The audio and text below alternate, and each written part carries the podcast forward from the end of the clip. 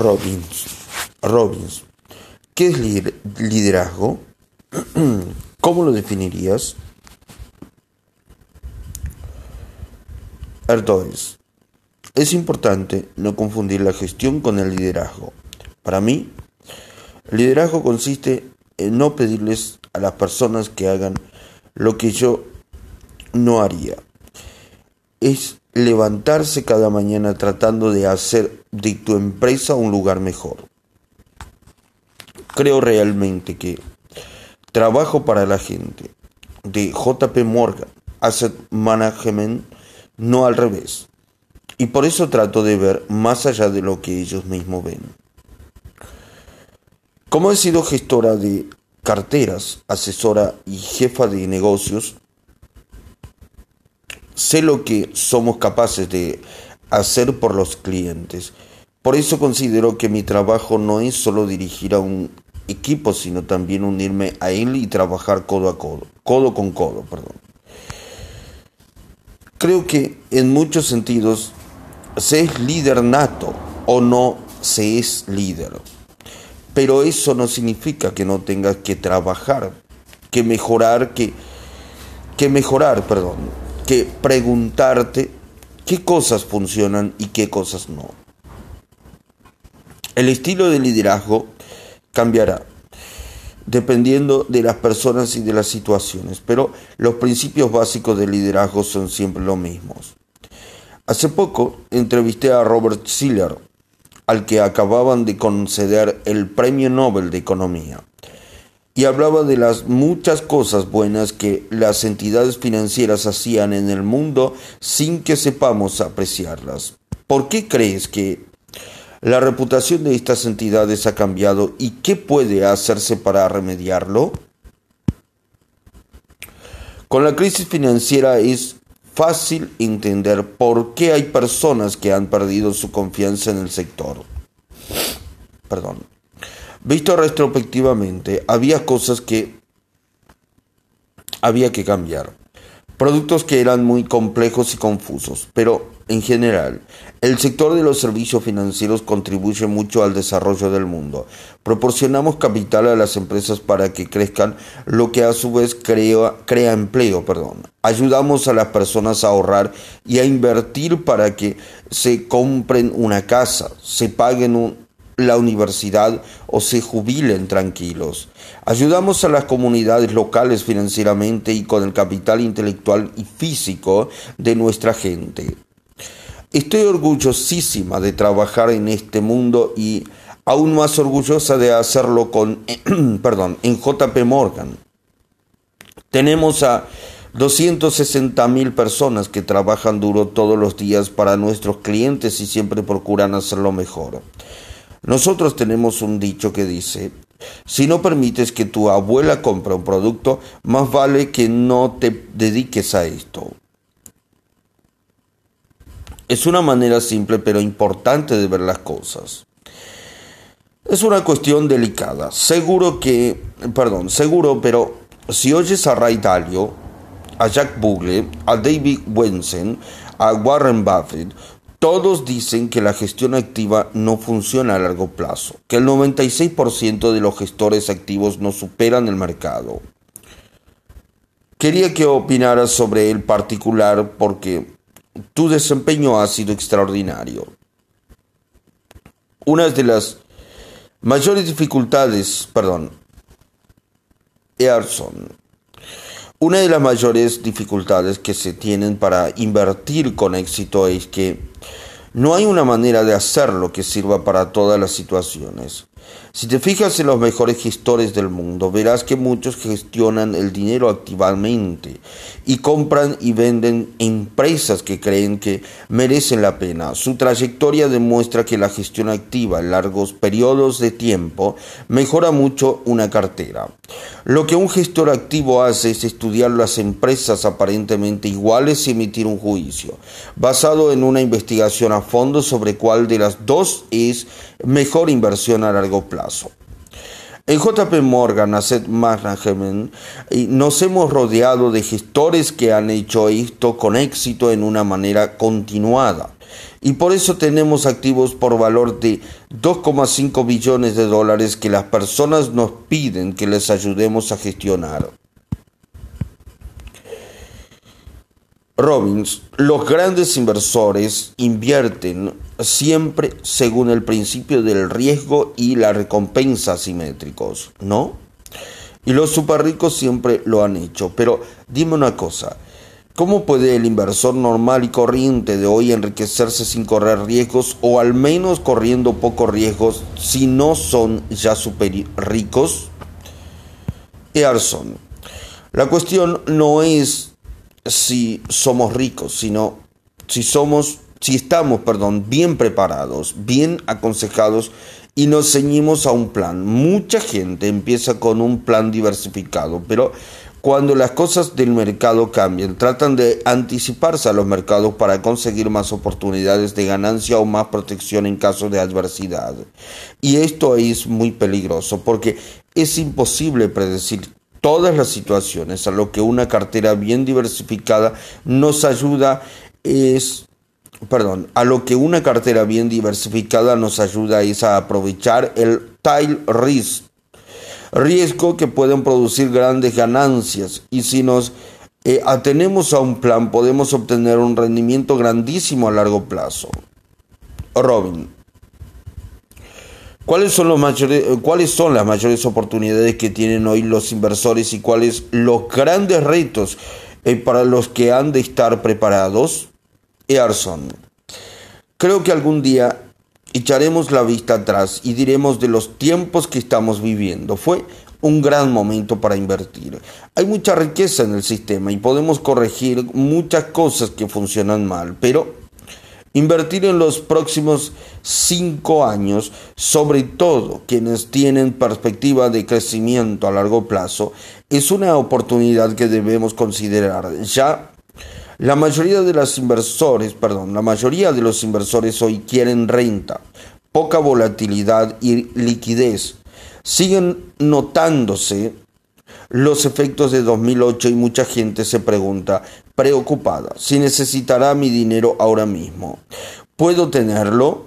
Si no lo necesitamos, ahora mismo, invirtámoslo. Nos rendirá mucho en los próximos años y cuando miremos atrás nos alegraremos de haber invertido. Además, el sector ha hecho muchos cambios en normativas y reglamentos para mejorar las condiciones en el futuro. Perdón. Eso no quiere decir que no vaya a haber eh, anomalías, perdón, pero el sistema es mejor y debería ser más seguro. Robin. Le he preguntado esto a todos los multimillonarios con los que he hablado y que empezaron de la noche, de empezaron de la nada, perdón. ¿Se te ha pasado a ti el estrés financiero? Earson, el estrés financiero nunca se pasa independientemente de nuestro nivel de riqueza o éxito. Robin, ¿por qué? Porque estemos en la situación que estemos. Siempre queremos administrar nuestro dinero de la manera más efectiva, tanto si se trata de pagar la sanidad y el bienestar de nuestra familia, como si se trata de invertir bien para las generaciones futuras o con fines filantrópicos. Robbins, ¿hay algún remedio contra ese estrés? ¿Cuál crees que es? Earson, yo creo que el remedio es ver las cosas con ver las cosas con perspectiva y concentrarnos en aquellos que podemos controlar. Hacer todo lo que podamos todos los días y poniendo todo nuestro empeño. Debemos cuidar siempre de nosotros como personas, de nuestro trabajo como profesionales, de nuestra familia, de nuestros amigos, de nuestra mente, de nuestro cuerpo. Las cosas pueden irse de las manos alguna vez, pero no siempre. Robbins. Si lo único que pudieras dejarles a tus hijos fueran unas reglas y una estrategia de inversión y colocación de activos, ¿cuáles serían? Earson, invirtamos a largo plazo y no saquemos dinero si no lo necesitamos de verdad. Cada cartera de inversión será distinta dependiendo de las personas. Por ejemplo, yo tengo tres hijas. Tienen edades diferentes, tienen aptitudes diferentes que cambiarían con el tiempo y que no sé cuáles eran. Una podría ser más gestora que otra. Una podría querer trabajar en un medio en el que pudiera ganar mucho dinero. Otra podría trabajar en un medio en el que pudiera ganar mucho dinero, perdón. Otra podría ser más filantrópica por naturaleza y una podría ocurrirle algo, un problema de salud, una podría casarse, otra no. Una podría tener hijos, otra no. Cada cambio variará con el tiempo y por eso, aunque empezamos a colocar activos en el día en que nacieron, tendría que, cambiar. Robbins, ¿qué edades tienen tus hijas? Earson, 11, 10, 7 años. 11, 17 años. Son muy graciosas. Robin, según tengo entendido por lo que he leído, tú crees en la conciliación de vida y trabajo. Háblame de eso. Earson, tengo la gran suerte de trabajar en una empresa que apoya mucho a la familia y es muy flexible a la hora de permitirnos hacer lo que nos vaya mejor. Por ejemplo, salir un poco antes de ver el partido de fútbol de nuestro hijo y luego volver por la tarde para acabar un proyecto y traernos a los hijos al deporte al despacho, perdón, los fines de semana, como hacía mi padre conmigo. Siempre tenemos la opción de organizarnos como más nos convenga a nosotros y a nuestra familia. Robbins. ¿Cómo hacías tú en el despacho de tu padre? Ahora son nuestros hijos los que se sientan a la mesa de nuestro despacho y se preparan para el futuro. Exactamente. Mi vida laboral y mi vida familiar son una y la misma cosa y estoy decidida a sacar lo mejor de ellas. Capítulo 6.8 T. Bone Pickens Hecho para ser rico, hecho para dar. Presidente y consejero delegado de BP Capital Management.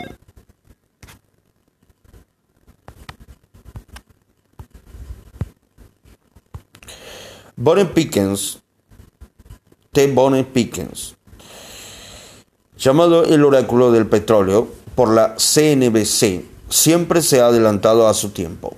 A principios de los años 80 era considerado el perfecto tiburón, aunque él siempre ha preferido que lo llamen accionista activista.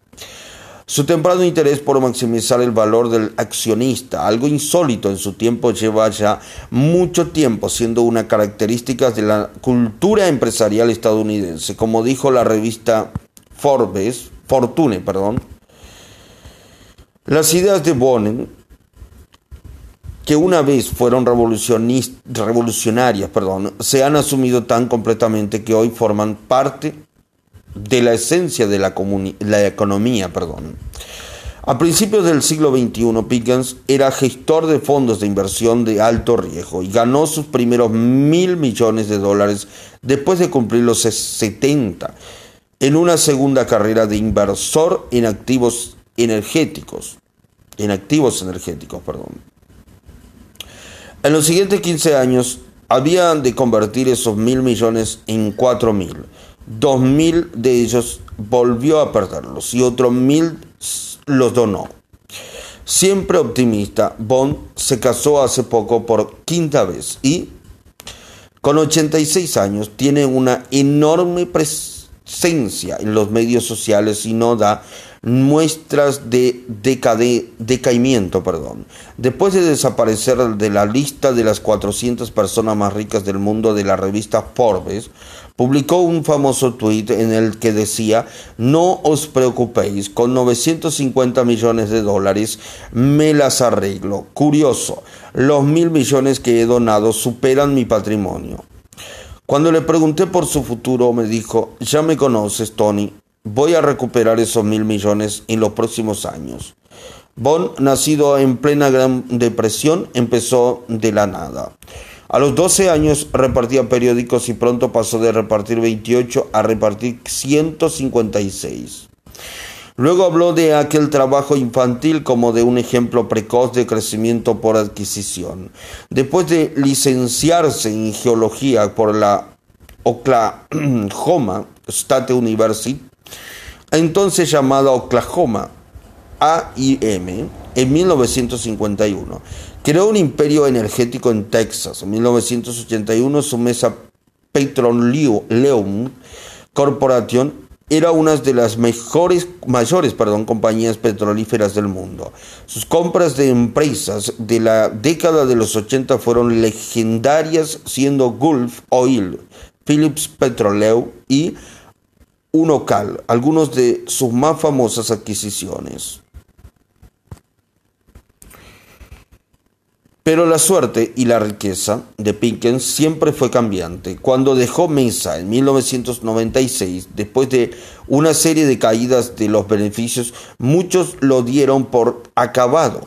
No tardó en perder el 90% de su capital, pero Pickens volvió en lo que fue una de las reapariciones más sonadas del sector y convirtió los últimos 3 millones de dólares en su fondo de inversión en miles de millones.